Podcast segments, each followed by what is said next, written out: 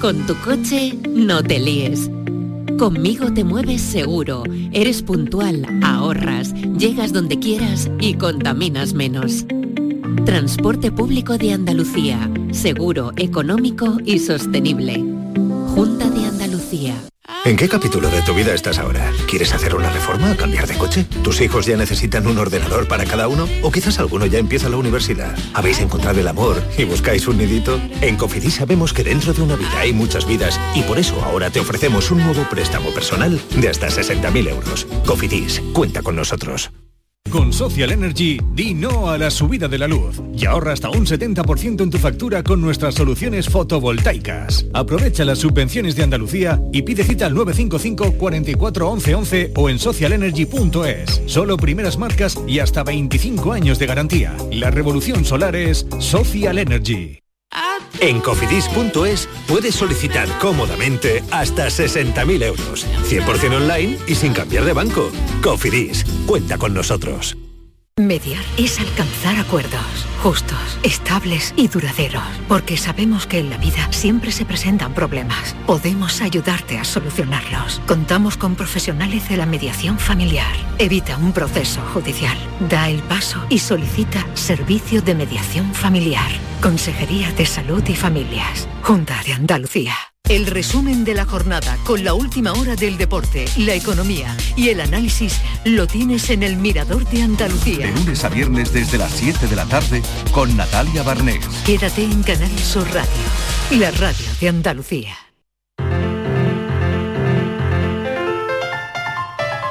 La paranoia de la tarde. 5 y 8 minutos de la tarde, Francis Gómez se sienta con nosotros y nos trae ya la edición, la edición de hoy, de este 24 de marzo. ¿Preparados todos? Sí, sí. Venga. Pero no hace falta que os preparéis, que hoy muy facilita. Buenas Hoy muy fácil. Nivel de dificultad para, para días difíciles. A ver si, a ver si Hoy para días difíciles. A ver si es verdad. Para días difíciles de Calima. Oye, lo, es- lo estáis viendo todo naranja ahí en Sevilla. Estival Salada Mira, Marilo, no me digas, no me No, digas en eso. serio, de verdad, veo todo naranja desde, es que- desde aquí. Es verdad que tengo un par de cristales que no, pero todo lo que veo y me están bombardeando el móvil con fotos. Es naranja. Es naranja. Sí. Sí, yo también lo estoy Mira viendo. por la ventana. Tam- ¿Tú también sí, en Jaén? sí, sí, no, en Marilo. Jaén no, aquí hace mucho viento, pero Sí. estoy viendo compañeros Aquí de también naranja, que están subiendo fotos en, Vale, en todo el mundo está subiendo fotos Pero es que de tengo la calima. ampollas. Estamos envueltos en naranja. Tengo ampollas mismo. en los dedos Yo de la he- fregona de la otra calima. Yo he, ido, yo he ido a la redacción hace un momento, me he cruzado con un compañero y me creía que era Trump, lo he visto naranja. Totalmente naranja. Vamos. De verdad, por Qué favor, susto, ¿eh? qué por susto. Favor, Qué Bueno, miedo. Por favor, Marilo, De que te digo de verdad, te lo prometo. Tengo ampollas en los dedos de la fregona. Madre más de mía. cinco horas para De limpiar. verdad, de verdad. Bueno, no limpias más. Lo único es que asómate a ver si hay calima. Hay, pero ¿cuánto va a durar? ¿Y cuánto va a durar? La verdad es que no lo sabemos. Estamos, vamos a tratar de hablar con alguien que nos lo Yo cuente. por una vez A ayer ver. estaba tan contenta porque dije, llega la calima y luego por la tarde vi que no llegaba y digo, ay, qué bien me he equivocado, no me importa. Pero Sí. Marilo, que va, que acertamos. Sí. Que, que llega la calima, que llega. Venga. Bueno, lo cuento Vamos. rapidito. Pues un día, pues dos hermanas decidieron limpiar el viejo granero eh, De calima. del fondo de, de su, de su finca. Cuando terminaron, una tenía la cara sucia y la otra tenía la cara limpia. Claro, él, él todo, todo lo trae a colación. Y esto es muy facilito porque la chica que tenía la cara limpia fue a lavársela, pero la que la tenía sucia no se la lavó, porque pudo ser. ¿Por qué pudo ser? ¿Por qué pudo ser? Pero este, Y a la que tenía la cara limpia se la lavó. Sí, pero la otra, pues no se la lavó. Oye, y ahora Vale. puedes plantear el problema fácil. Es muy fácil, pero si es que es muy fácil, por favor, ya, ya no lo puedo poner más fácil. Bueno, Bueno, venga, resolvemos en un ratito si os parece. resolvemos en un ratito. Venga, perfecto. Venga, muchas gracias. Hasta ahora. Hasta luego.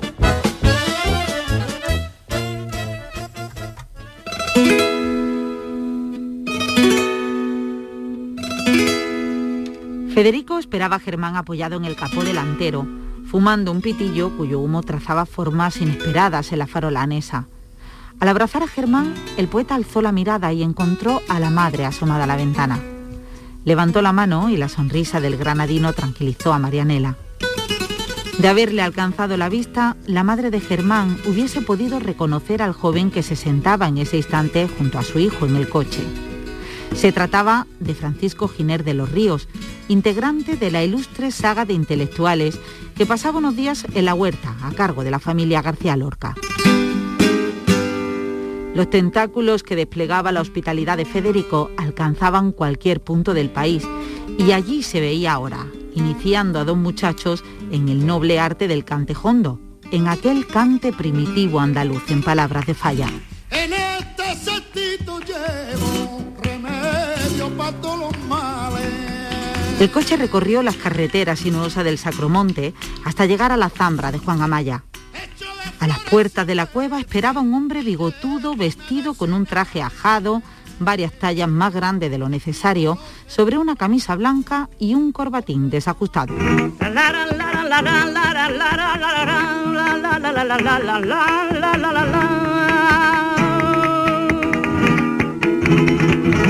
Federico hizo un gesto con los dedos que el chofer captó rápidamente. En dos horas aquí. De mi moreno el cariño. De mi moreno el cariño. Eso es que eres laiquita. Ya San Antonio su niño. Ay, la gente me Yo no maté a Federico de Carlos Mayoral. A Carlos Mayoral eh, lo hemos conocido con otra obra que nos ha encantado y que nos sedujo. Carlos Mayoral es especialista en literatura decimonónica española y recuperó en su primera novela un episodio poco conocido de nuestro pasado literario, los amores secretos entre dos de las principales figuras de nuestra narrativa, Benito Pérez Gardós y Emilia Pardo Bazán. Todo ello en una España en franca decadencia, en, en, crisis permanente, conmocionada por el crimen de la calle Fuencarral, un suceso que hizo recorrer ríos de tinta y con consecuencias insospechadas en, la relación y la trayectoria de los dos protagonistas. Conocimos eh, a Carlos Mayoral, al menos yo, con un episodio nacional, pero vuelve, vuelve ahora con Yo no maté a Federico, que es otra historia que desde luego también nos ha atrapado. ¿no? Él nos va a contar en qué momento se ha ubicado, porque es una historia, bueno, de una ambientación espectacular y los hechos históricos destacados los trata también aquí como las lecciones de marzo del 36, los asesinatos de José Calvo Sotelo, el alzamiento del 18 de julio. La verdad es que todo esto se presenta a través de unos diálogos verdaderamente maravillosos. Carlos Mayoral, ¿qué tal? Bienvenido. Hola, muy buenas, muchas gracias. Qué maravilla de, de entrada, la verdad que parece hasta bien escrito y todo, escuchando cómo, cómo, lo, cómo lo, habéis presentado. Bueno, ¿cómo, ¿cómo, te suena a ti, Carlos? ¿Cómo te suena a ti?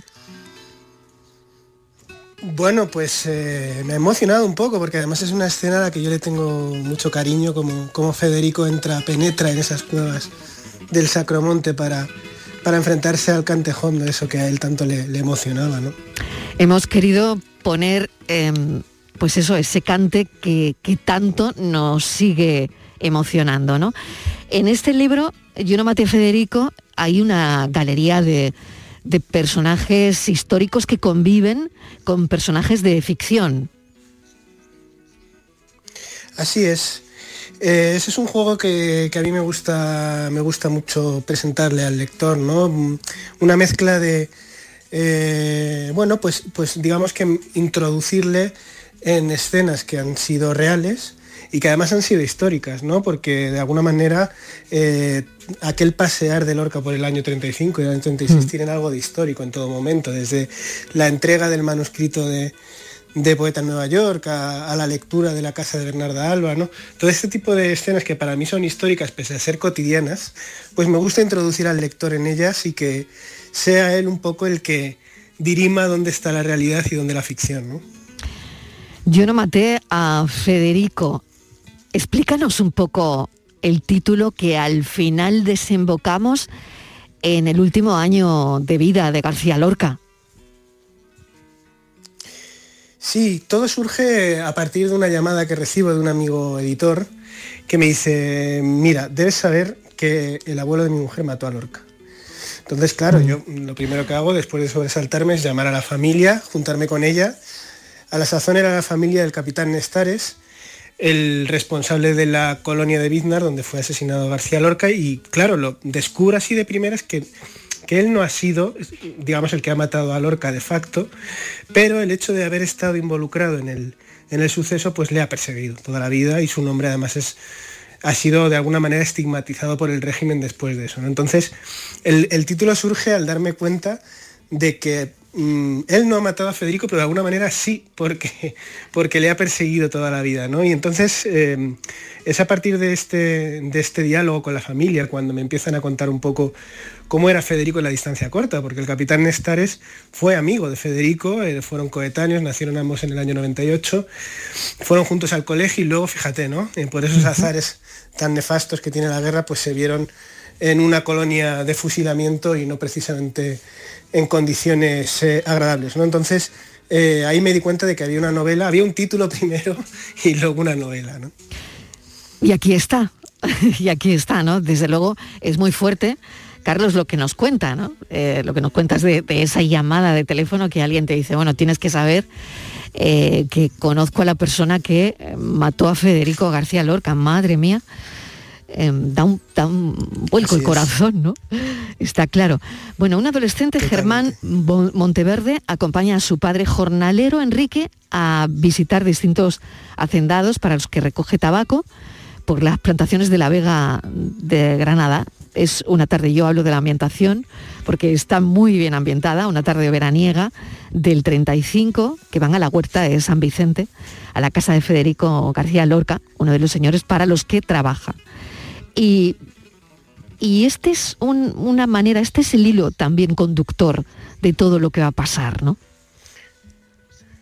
Así es, yo creo que es el, verdadero motor de la novela, es, es, un poco este, ¿no?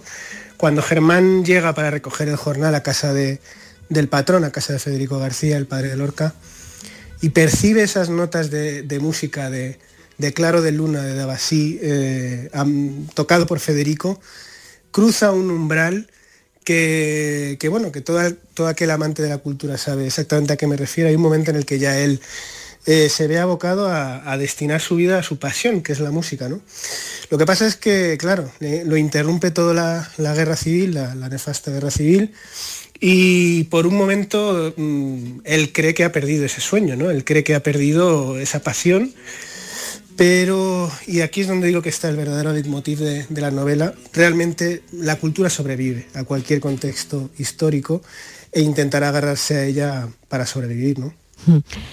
Hay mm, también cosas importantes que mm, tratamos de, de desentrañar ¿no? en la novela, pero es que, claro, todavía hay tantas incógnitas de lo que ocurrió que tú también buceas mucho en ello, ¿no?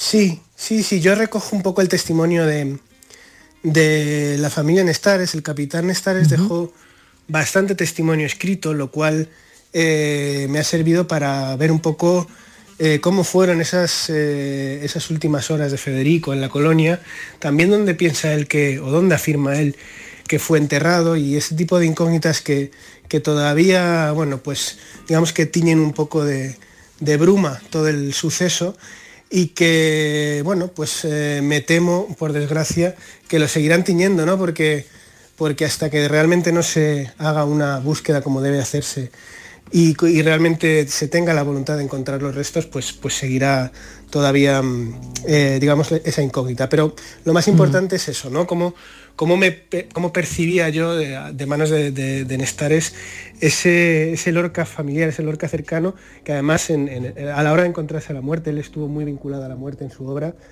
Y, y me, la verdad que me estremecía escucharlo, ¿no? Por aquí, por esta novela de Carlos Mayoral, por esta nueva novela, pasan también, desfilan personalidades reales de, la época como Alberti, Manuel de Falla, Miguel Cerón, Felipe Jiménez de Sandoval. Y todo esto hace que situemos mucho mejor a Federico García Lorca en su contexto y, y también, fíjate, algo que a mí me parece muy interesante de esta novela, que es eh, todo lo que le dedicas a la psicología del personaje, que me parece bastante interesante, ¿no? Es que Federico era un era una personalidad arrolladora.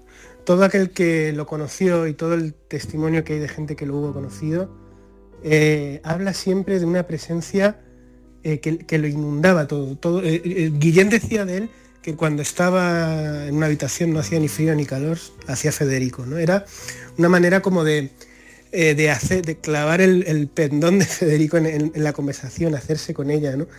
Y, eh, fíjate que yo creo, Mariló, que esos rasgos de personalidad eh, han trascendido casi tanto como su cultura, ¿no? Porque esa especie de ser, esa especie de showman, ese- esa lucha por lo pequeñito, esa lucha por, por la gente de abajo, esa defensa de su sexualidad, eh, una defensa velada, pero defensa al fin, me parece que ha trascendido casi tanto como su obra. ¿no? El, Fe- el Federico Persona también, eh, de manera tácita, eh, digamos que ha trascendido en la historia de la literatura. ¿no? ¿Cómo nos lleva el claro de luna a, a la historia, ¿no? Cuando además ese pianista, después de interpretar ese claro de luna de Debussy, invita al muchacho a que jugueteara con el teclado. Germán se sienta con torpeza, acaricia, acaricia las teclas con ternura, como si mimase el instrumento. Después coloca sus manos, como si minutos antes había visto hacer al poeta y Federico García Lorca se asombró al comprobar que lo hacía con sorprendente habilidad, como si ya conociese la técnica. Maravillado, el poeta se ofreció a darle algunas lecciones. ¿no? Qué interesante relato de, de esa persona y al final de ese claro de luna que lo envuelve todo, ¿no? Sí, así es. Eh, yo, la verdad que es- estas, eh, yo soy muy aficionado a la música clásica y sobre todo a estas melodías de piano tan románticas, tan... eh, bueno, pues aparece mucho Claro de Luna, que tiene un, un significado especial en la novela, pero también aparece mucho Chopin. No sé, me, me- gusta mucho, la verdad. Y, y- y además comentabas antes, Mariló, eh, fíjate cómo eh, toda, toda esta playa de estrellas que, que, Que bueno, desfilan, pues ¿no? Que pasan. aquella España, ¿no? Claro, Sí. claro, claro. Sí, sí, sí. Y, y tienen, tienen una importancia capital, claro, porque es que un ambiente cultural inigualable. Carlos, ¿qué piensas de lo que está pasando ahora, de las consecuencias de este conflicto, de la invasión de Rusia a Ucrania? ¿Qué piensas de, todo esto, no? Porque cuando tenemos joyas de la literatura, pues hacía referencia a un episodio nacional, ¿no? Cuando con la historia que no sabíamos de Pérez Galdós y Emilia Pardo Bazán, que nos descubres todo eso, ¿no? Ahora que nos vuelves a descubrir un Federico, pues que es el que eh, en este libro nos has retratado, ¿no? ¿Cómo ves la actualidad? ¿Cómo ves lo que nos está pasando? Pues fíjate que encuentro muchas, eh, muchos paralelismos con, con aquella guerra del 36, ¿no? Yo no sé cómo va a terminar, por desgracia, esta. No lo sabemos, es eh, verdad. es- que, que vivimos en presente. Mm. Pero, pero encuentro muchas similitudes Nunca con bien. lo que es el inicio, ¿no? Porque las guerras no acaban bien, Carlos, ¿no? No. Nunca bien. Mm. Nunca bien, nunca bien, eso, eso es así. Pero sí que encuentro muchas similitudes con ese inicio, ¿no? Porque fíjate que la guerra civil también es un levantamiento que, que pensaban que iba a durar en unos días, igual que la invasión esta de Rusia, pero hay un momento en el que se pierde ese, ese control temporal, digamos, se cruza una línea de sin razón y ya aquí ya vale, vale todo, ¿no? Y, y ya veremos cuánto, cuánto se extiende. Por desgracia, como aquella del 36, eh, deduzco que va a ser bastante larga. Pues Carlos Mayoral, te agradezco enormemente este ratito en, en la radio. Em, bueno, yo me imagino que eh, te siguen hablando de esa historia de tu novela Un episodio nacional, Benito Pérez Galdós y Emilia Pardo Bazán, porque todo esto bueno, la verdad es que tuvo una repercusión increíble. Y, y supongo que todavía estás recibiendo comentarios de un episodio nacional, ¿no? Pues sí, además coincidió sin yo saberlo con el centenario de Galdós. Yo, yo escribí Sí, la novela sin claro, saber, claro, claro. sin- vamos, sin, sin intuirlo y, y coincidió en el tiempo y eso hizo que, que cobrara algo más de altura, de, de vuelo la, la novela, con- cosa que, que me alegra como, como Mm. escritor de la misma, pero bueno, sí, sí, todavía tiene eco. Es algo que, que un libro, pues bueno, que tenga, que se alargue la vida más de uno o dos meses ya es difícil, ¿no? Con el panorama actual que tenemos de Mm. literario. De todas maneras es que mm, tenemos que agarrarnos, ¿no? A historias que a historias que nos aporten, ¿no? Pues como esta, ¿no? Eh, De, de tu nuevo libro y también como la historia de Benito Pérez Galdós y Emilia Pardo Bazán, que de alguna manera es eh, un retrato de, la sociedad que vivíamos entonces y también de las relaciones, ¿no?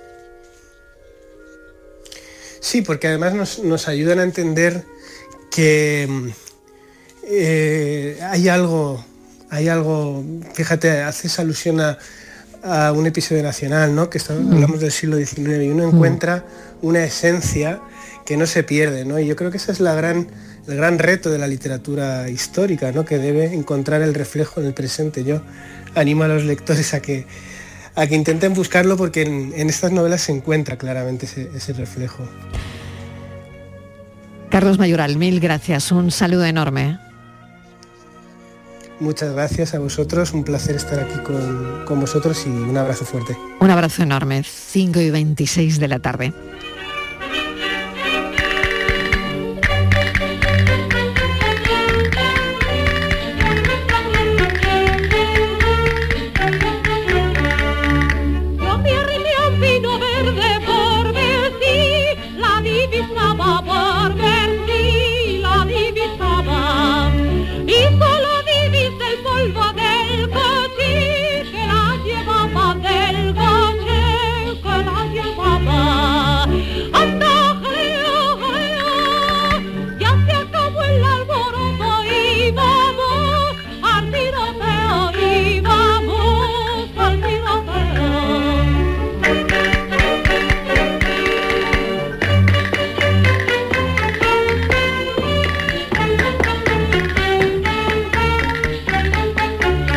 La tarde de Canal Sur Radio con Mariló Maldonado. También en nuestra app y en canalsur.es.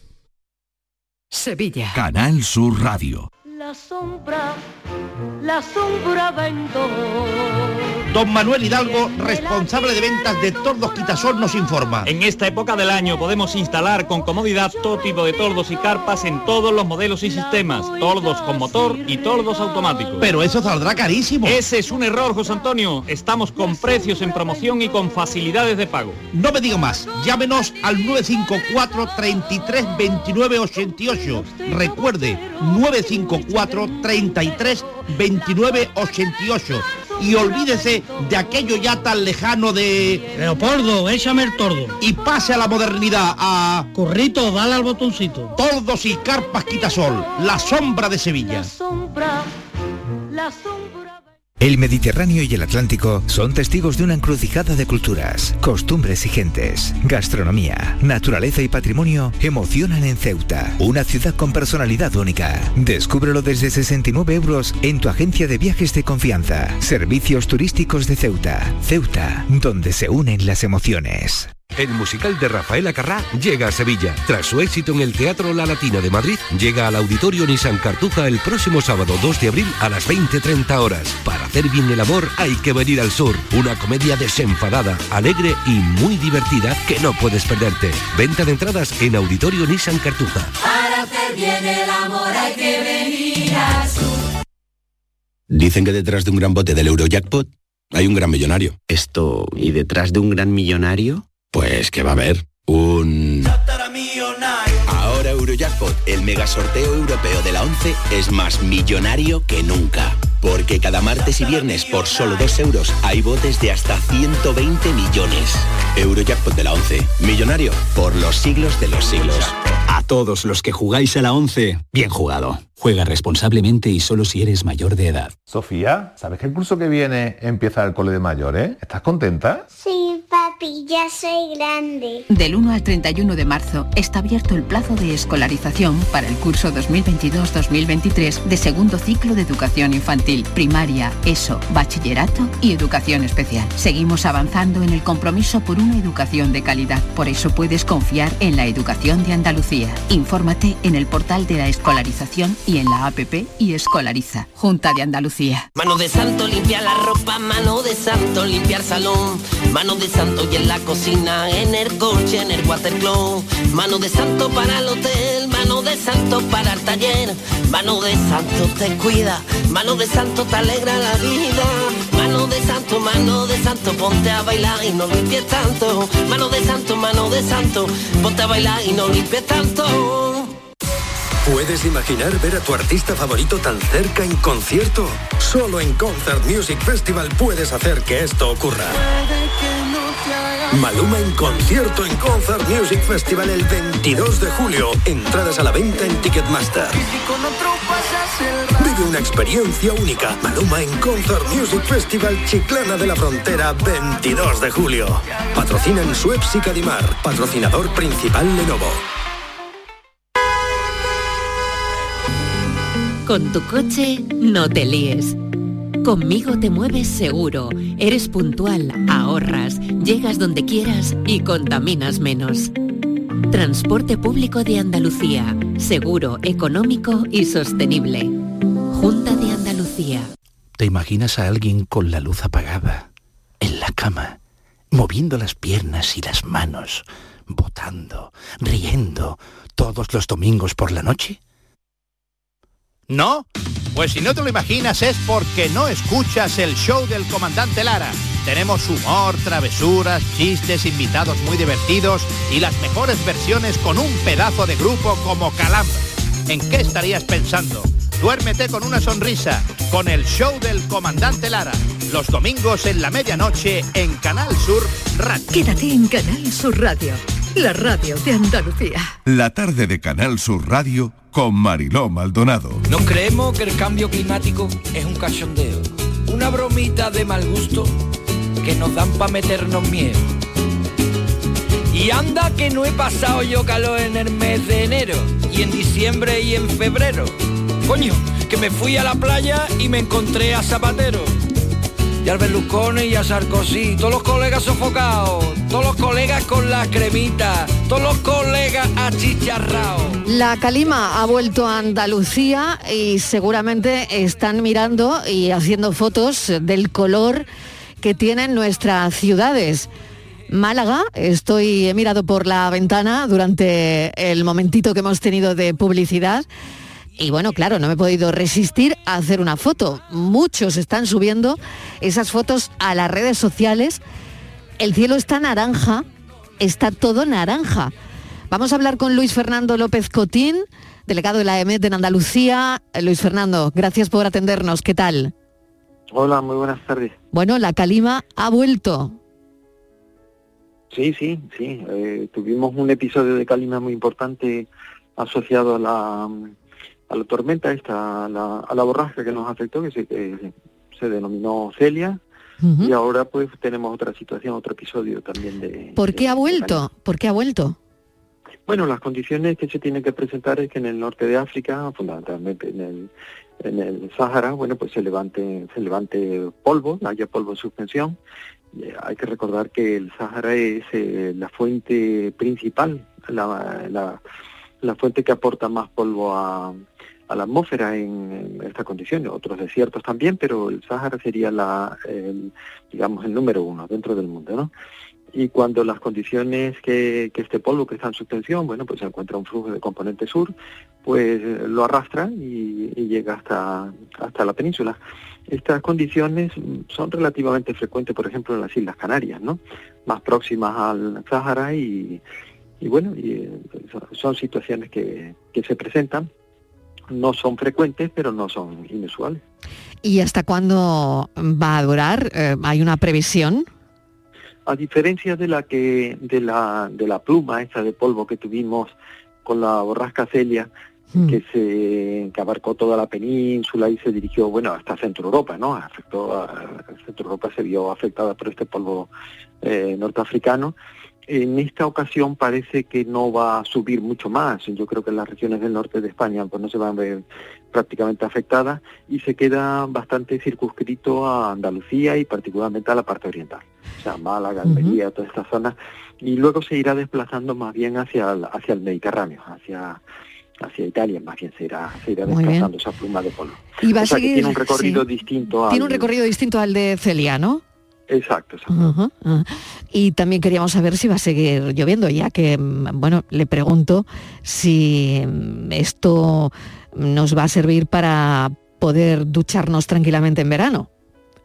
Bueno, la verdad es que se ha roto la, la la persistencia que teníamos de una situación de déficit de precipitaciones muy importante. El invierno ha sido ha sido muy seco y bueno y en Málaga concretamente es donde se están registrando unas precipitaciones. Málaga, la, también en Cádiz, ¿no? Las sierras de, de, Málaga, las sierras de Cádiz, eh, la costa misma de la Costa del Sol, pues se está viendo por unas precipitaciones muy muy importantes y claro, eh, pues, pues algo, eh, no cabe la menor duda que algo se notará en los pantanos, ¿no? No ocurre lo mismo en otras zonas de Andalucía donde las precipitaciones han sido bastante, Escasas, bastante más bajas. ¿no? Claro. Pues Luis Fernando López Cotín, gracias por atendernos, atendernos en directo, mil gracias porque, claro, nos está ocurriendo, nos está pasando, estamos en directo y queríamos explicarle a los oyentes, bueno, pues esta calima, ¿hasta cuándo, no? ¿Cuándo, ¿Hasta cuándo nos va a llover barro en algunas zonas de Andalucía? Muchas gracias, un saludo. buenas tardes. Adiós. Buenas tardes, adiós.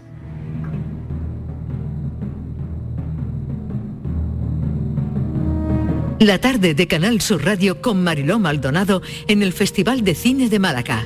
Festival de Cine de Málaga y para nosotros es importante mucho para la industria del cine porque aquí se empiezan a gestar películas que veremos a lo largo de la temporada, los estrenos que tendremos en los cines los próximos meses, todo lo que va a pasar eh, durante los próximos días lo estamos contando aquí en Canal Sur, porque este es el gran escaparate de las distintas tendencias. Aquí cabe un cine comercial, cabe un cine de autor, cabe un cine experimental y ya hemos visto muchas caras conocidas en la alfombra, en las distintas galas, en la gala de inauguración, por las calles de Málaga durante el fin de semana.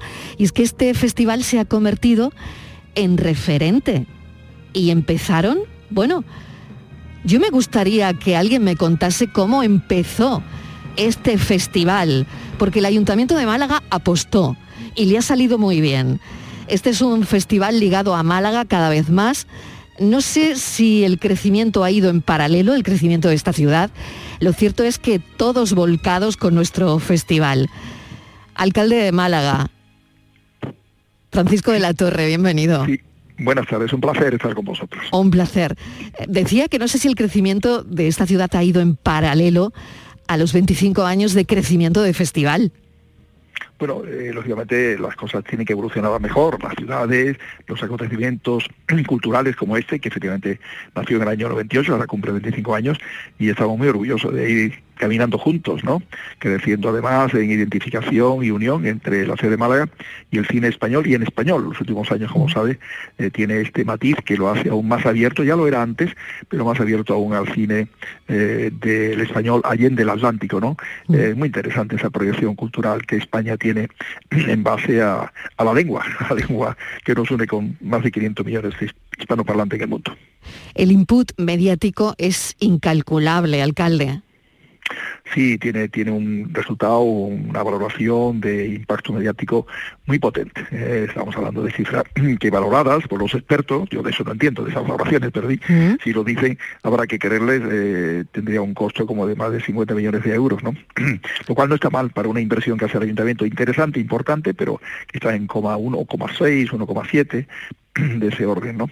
Eh, luego hay más aportaciones de otras administraciones y también privadas, ha sabido sumar ahí esfuerzos y, tenemos pues también este año con los fondos europeos a través del Ministerio, tanto de Cultura como de Economía, pues una aportación para el tema del del mercado, que es muy importante. No solamente es un acontecimiento cultural, interesante, de competencia, las mejores películas, mejores actores, todos los oficios amplios que tiene el cine, sino también esa proyección que supone tener éxito la distribución, tener éxito en el mercado siempre competitivo del cine, con otras culturas, con otras, con otros países, ¿no? Y entonces el mercado, apoyándose en el festival de los últimos cinco años, va muy bien y ahora cobra un nuevo impulso importante.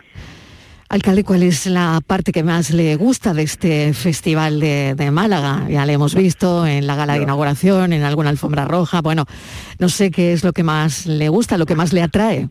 Ya, bueno, ya quisiera yo tener una agenda amplia y flexible para poder disfrutar a fondo del para festival. Ir, para ir a todo, ¿no? y eh, tanto de largometraje, Para disfrutar a gusto, ¿no? Los documentales me encantan, pero nunca claro, tengo tiempo de verlos, ¿no? Claro. Y veo pues el largometraje del día de la inauguración, día de clausura y poco más, y poco más, ¿no? Bueno. Tengo una agenda especialmente complicada en estos días, pero es una oferta muy variada, muy rica, muy bonita y me, y me, gusta también mucho esta parte de mercado, ¿no? Que estuve el otro día también viendo, mm. visitando y eh, es enormemente interesante lo que se produce, ¿no? Le encuentro con profesionales de, quiero que 46 países, ¿no? De todos los continentes, eh, de Europa, por supuesto, también de Asia, de América, tal. Es una demostración de la universalidad del mundo del cine, ¿no?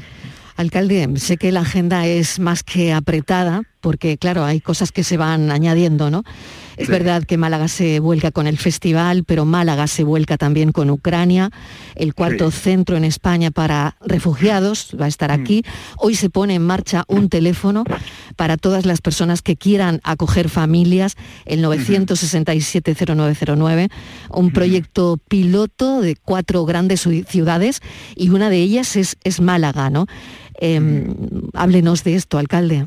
Con muchísimo gusto, ya estoy en contacto, hemos estado en contacto con el Ministerio, que lleva eh, el ministro Escribá y con el secretario de Estado de Migraciones, ha venido a Málaga el subdirector de Migraciones, eh, Carlos Montero, y hemos estado viendo eh, distintas alternativas posibles para la ubicación de, de ese cuarto centro, ¿no? En concreto la delegada nuestra, Rusarabia de de participación, migración, cooperación al desarrollo, la acompañó y yo me reuní con él también y me hizo un poco balance de lo que veía y se decanta por utilizar uno de los espacios del Palacio de Feria y Congreso que con muchísimo gusto cedemos a esta finalidad el tiempo que sea necesario. ¿no?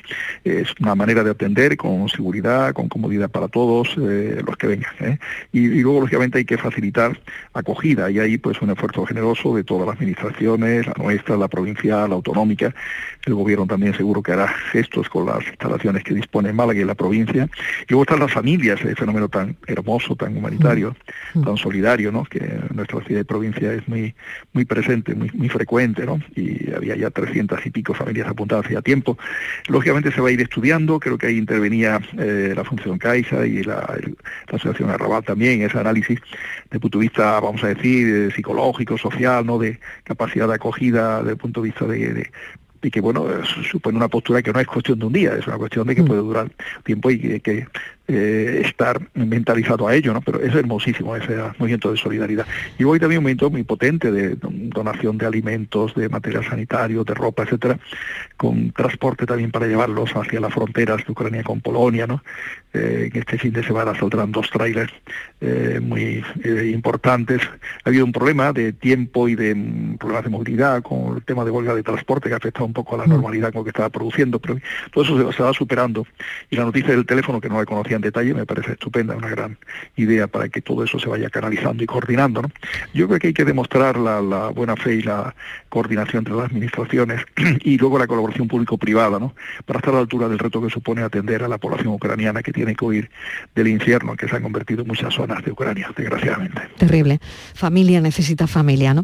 Bueno, ha llegado hace poco de Dubái, Málaga como candidata el 2027 para la exposición dedicada a las ciudades sostenibles. ¿Qué, qué posibilidades ha visto que tiene Málaga, alcalde? Bueno, es un tema sobre el cual tenemos un buen tema, un buen, digamos, materia, un buen, objetivo, que es hablar de las, la era de las ciudades hacia la ciudad sostenible. Sabemos que en el siglo XXI uno de los retos, no el único, es cómo hacer frente a ese movimiento, ese éxodo de lo rural hacia lo urbano. Hay que tratar de hacer atractivo el espacio rural, el espacio que tiende a ser vacío y no debe por, no tiene por estar vacío si se cuida, si se dota de instalaciones desde el punto de vista técnico capaces de que puedas acceder a internet y moverte en el mundo con toda la facilidad, trabajando igual que teletrabajas de una ciudad diferente de la que estabas antes o habías vivido habitualmente, igual en un, un espacio rural, ¿no? Todo eso se puede hacer, pero tiene que tener esa capacidad todos los espacios, ¿no? Y luego las ciudades tienen que ser sostenibles, movilidad, eficiencia energética, en tantos aspectos, ¿no? Donde todos tenemos que colaborar. Y hay muchos avances técnicos, muchas buenas prácticas que se trata de compartirlas, de conocerlas y compartirlas, ¿no? Y hacer un papel pedagógico de cooperación al desarrollo, que en estas exposiciones hay que no olvidarlo nunca, ¿no? Yo espero que, vaya bien el tema, pero hay que moverse mucho. Nosotros hemos estado en Dubái, ¿por qué? Porque eh, la expo de Dubái, que es universal, ya más grande que una internacional, mucho más grande. La de Dubái es como 10 veces, más de 10 veces de lo que sería la nuestra, tiene 400 y pico hectáreas y la nuestra está limitada en 25 hectáreas, unas dimensiones más eh, fáciles de transitar y de conocer y tal. Pues, eh, teníamos la oportunidad en Dubái de hablar con los comisarios responsables de pabellones que algo tienen que decir luego en lo que cada país vote, ¿no? Esto se decide en una asamblea del Buró de Exposiciones, están eh, más de 170 países en ese Buró de Exposiciones, que sucede, sucede está en París, se puede reunir telemáticamente o presencialmente según corresponda a su caso, y sé que la segunda, la primera asamblea del, del año 23, que es la mitad del año 23, se decidirá las exposiciones internacionales, que son el 27 o el 28, las que estén ahí compitiendo. Estamos eh, cinco ciudades con competición, España con Málaga, Estados Unidos con una ciudad de Minnesota, cerca de Minneapolis, eh, Argentina con Bariloche, eh, Serbia con Belgrado, y Tailandia con Phuket, ¿no? Cada uno con su tema, con su cuestión. Yo creo que el nuestro tiene un interés más general que los otros, ¿no? Y luego Málaga es una ciudad atractiva, Andalucía no digamos, y España es un país formidable desde el punto de vista turístico. La capacidad, la experiencia de exposiciones que tiene España no es fácil encontrar otro país que tenga un currículum tan brillante en los últimos años, tanto Sevilla como Zaragoza fueron un éxito, tanto de universal como internacional, pero inclusive ya hace más tiempo, ¿no? Hubo exposiciones también en Sevilla, en Barcelona, todo eso está ahí en la memoria. Hay mucha gente experimentada en esas cuestiones. En Dubái me he encontrado muchos españoles expertos en esa materia también, no solo el pabellón español. Entonces, depende de cómo se trabaje. Necesitamos que el gobierno nombre un embajador de la Expo nuestra, igual que hubo dos embajadores de Zaragoza. ¿Les apoyan? ¿Les están apoyando, alcalde? Sí, sí, sí. Hombre, yo ahora entiendo que el gobierno esté un poco, es natural, hay muchos problemas a nivel internacional, ¿no? Eh, y luego a nivel mm. también pues nacional, interno, y entiendo que hay a lo mejor otras prioridades, pero yo le he transmitido el mensaje de que no lo abandonen esto, que no, que no se olviden de este tema en cuanto a los nombramientos de embajador como natural, sé que lo harán, ¿eh? en mm. fecha próxima lo harán lógicamente para moverse en, ese sentido. Hemos, el nombramiento, que la candidatura se ha presentado un poquito tarde, un poquito justa de tiempo, pero tenemos tiempo para trabajar bien, ¿no? Y hay que, el dossier que hemos preparado nosotros, el gobierno debe revisarlo, nosotros también estamos haciendo revisiones, que es el que hay que presentar de aquí a pocos meses en, en París. Luego vendrán aquí a visitar también Málaga, haremos también allí otro encuentro explicando la, candidatura. En hay una especie, diríamos, de oportunidades para que la gente del Buró, los técnicos de ellos, los expertos, conozcan las cinco ciudades, los cinco proyectos, y también para que los países se vayan enterando del tema, ¿no? De, eso se trata, ¿no? Eh, Dubái era una oportunidad antes de que se dispersaran, el 31 de marzo termina la exposición, ya no hay otra antes de la mitad del año 23, por eso era el motivo de hacer ese viaje. ¿no?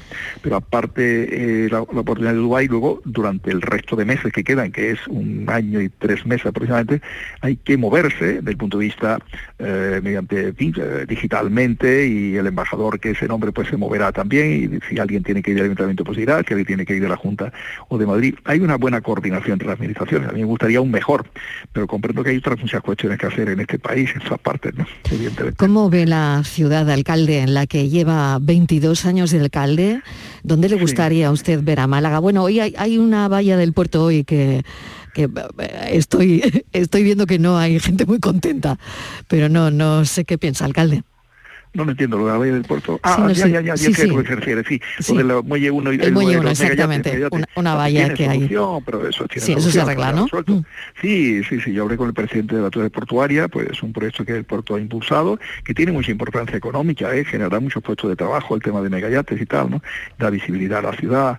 Y entonces lo que se trata de que las, la valla prevista como de barrotes separados, que eso hay en muchos parques, ¿no? En muchas ciudades, eh, cuando se pone un oblicuo da la sensación de que es continuo, ¿no? Mm. Entonces se trata de sustituir sustituirlo por, por una valla transparente de un cristal irrompible, como el metacrilato, como el que tiene el propio Muelle 2, en la parte del, del Palmera de la Sorpresa, debajo de la pérgola y tal, de, esa forma, ¿no? Y yo creo que no habrá ningún problema cuando todo quede bien definido y, conocido, ¿no? Eso sería. Yo comparto esa inquietud y la, me moví eh, hablando con el presidente de la Torre Portuaria y me transmitió ese tema, lo comenté en las redes sociales para tranquilizar a los que estuvieran inquietos.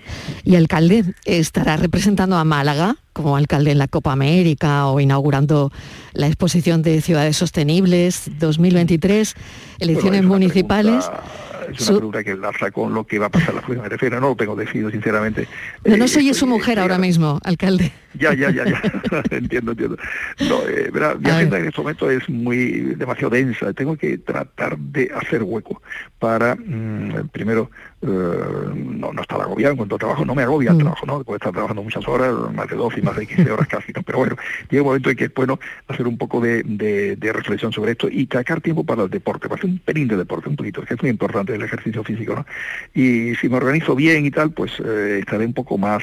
Eh, o sea, que sería, que sería, alcalde, sería que sí, si le dejan nadar si soy capaz de, no diariamente, no, eh, hasta con dos veces, bueno, si fuera tres sería maravilloso a la semana, ¿no? Uy, uy, que sería que, que, sería que sí si le dejan nadar igual, vamos a algo ver. Así, pero, algo así, algo así. Tengo, que organizarme yo, me parece como hemos metido en todos estos proyectos, se me ha preguntado por la Expo, a Lucito de pasado de la Copa de América, etcétera. Bueno. Estas cuestiones te quitan mucho tiempo, eso son tareas añadidas a las tareas ordinarias, ¿no? De, de, impulsar la tarea de gobierno del, tengo un equipo formidable que hacen las cosas magníficamente, ¿no?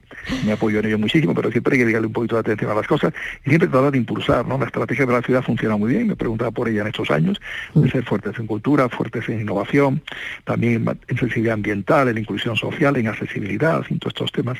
Eh, bueno, y, todo eso te obliga a estar mm, buscando siempre la calidad y la excelencia en el trabajo, haciéndolo lo mejor posible, a estar atento a ello, ¿no? Muy bien. Eh, Alcalde, le agradezco enormemente este ratito en la radio. Nos hubiese encantado verle ayer, pero la agenda, la agenda, la agenda, madre mía, ¿cómo tiene la agenda, alcalde?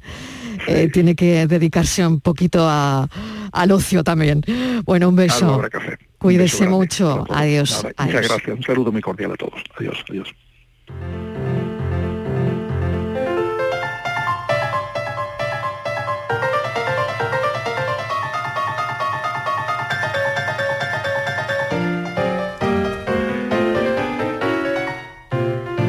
La tarde de Canal Sur Radio con Mariló Maldonado. Ayer miércoles fue el día también de la tarde en tu búsqueda, pero no pudimos acudir a la sección del programa porque hicimos el programa en el Festival de Cine, en el Festival de Málaga. Patricia Torres, bienvenida. Hola Marilo, ¿qué tal? Vamos a abordar el caso de dos menores malagueños secuestrados por su propia madre, presuntamente al parecer, en la puerta del colegio hace 14 meses. Sí, el rastro de Leonardo y Stephanie de 6 7 años se pierde el 29 de enero del año 2021, cuando su madre lo recoge a la salida del colegio en Estepona, Málaga. Desde entonces el padre de los menores, Heriberto, busca sin descanso a sus hijos. Tras una investigación personal, él los sitúa en Rusia, pero también la justicia española. En una última sentencia dictada por el juzgado número 4 de Estepona, a finales de este pasado mes de enero, el juez considera acreditado que la mujer declarada en rebeldía trasladó a su hijo menores a Rusia en enero del año 2021 sin el consentimiento del progenitor. Él ostenta la guarda y custodia exclusiva desde abril del año 2019, una sentencia ratificada en cuatro ocasiones. Pero a pesar de todo esto, no sabe nada de ellos. Heriberto solo quiere saber dónde están sus pequeños y traerlos de vuelta a casa, Marilo.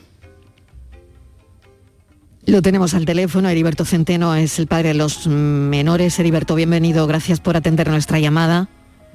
Sí, buenas tardes. Bueno, ¿qué, qué le ha ocurrido? ¿Dónde creen que están sus hijos?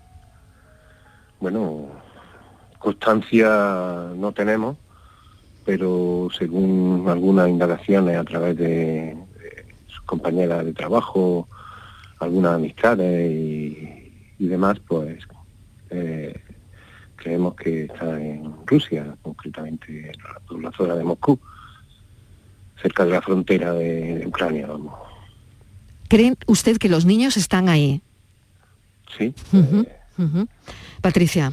Sí, bueno, es, eh, es alucinante, ¿no? Porque eh, conversando ayer con Heriberto, él tiene la patria potestad exclusiva de sus hijos. Además, hay otra sentencia en la que se prohíbe la salida de territorio nacional de los menores y la expedición de pasaporte. Además, ella está declarada en rebeldía los jugados de Estepona e investigada también por simulación de delito y nada de esto ha conseguido el regreso de los niños. Y hay una pregunta que nos hacemos, Heriberto, ¿quién la ha dejado marchar? Porque aquí estamos hablando de graves irregularidades, ¿no? Correcto, esa pregunta me la llevo haciendo yo ya hace 14 meses y por más que pido explicaciones a las instituciones competentes de frontera, Ministerio Interior, Interior Justicia, pues nadie asume responsabilidad y nadie quiere eh, dar la cara con el incumplimiento de sentencias, la dejación de funciones y de las obligaciones fronteras de control y la inacción por parte de, las autoridades competentes, vulnerando toda desde el principio al fin la, ley de protección de los menores de edad, que ha hecho agua desde, el principio, en este caso en particular, y, y bueno, el resultado es este, que se han fugado con la madre, y, nada, se ha conseguido con el paso del tiempo, ya que me he puesto en manos de la justicia, pues la sentencia del Instituto del Traslado, reconociendo un secuestro parental internacional y consecuencia de ello, pues una orden de búsqueda y captura internacional por la Interpol para la madre. Pero a pesar de todos los esfuerzos, la colaboración para conseguir resultados Claro. Pues nula. Heriberto, ahora mismo será más difícil con, la situación, bueno, si antes lo era, claro. me imagino que todo lo que está pasando en, bueno, en, la invasión de Rusia a Ucrania y sus hijos viviendo, al parecer, en esa frontera, eh, claro, será todo mucho más complicado, ¿no? Y habrá subido también eh, la preocupación, ¿no? Pues, Suya, se claro. Imaginar, se lo puede imaginar porque si antes era una angustia constante, ahora es un sin vivir. Es una preocupación a cada minuto porque la situación se complica a diario y, y no como no sabemos las circunstancias en las que se encuentran, y, si están escolarizados y en fin, no sabemos nada de, ellos, ni de su estado de salud, ni de su estado vital, pues eh, no me quiero poner en el peor de los casos, pero claro, con esta situación tan convulsa de, invasión de Ucrania por parte de Rusia y cerca de la frontera, en una zona de, guerra, pues entonces la preocupación pues es aún mayor, ¿no? Además, manda tres correos diarios, Heriberto, preguntándole a tu mujer dónde están los niños, pero no recibe respuesta.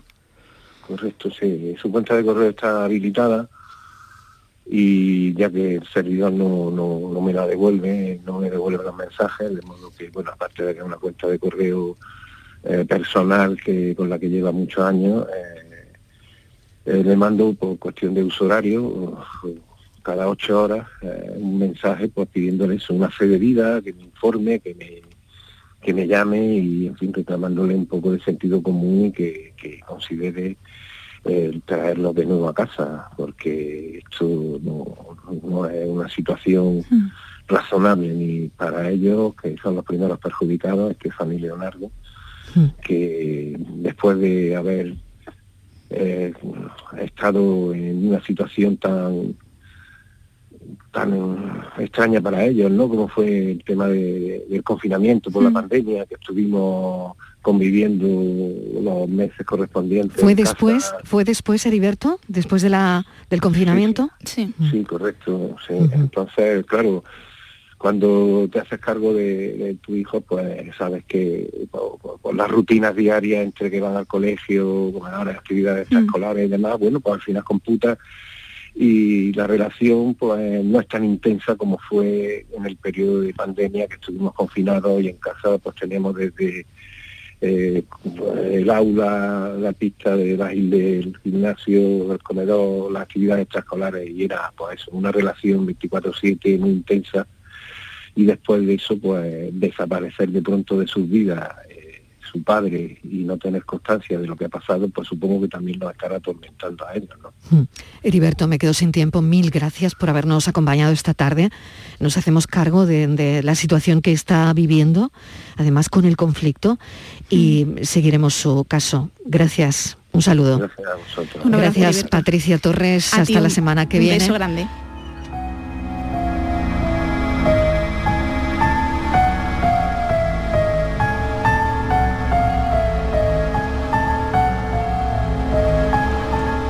Tengo a Francis Gómez que se sienta conmigo ahora para resolver lo que ya teníamos, que era nuestro enigma de la tarde. Y ha habido llamadas, Francis. Sí, ha habido varias, ha habido varias, no, no nos queda tiempo, pero lo resuelvo rápidamente. lo recordamos, recordamos. Dos hermanas decidieron un día limpiar el viejo cobertizo de su jardín y cuando terminaron una tenía la cara sucia y la otra limpia, pero la muchacha con la cara limpia tuvo que lavársela y la que la tenía sucia no se la lavó.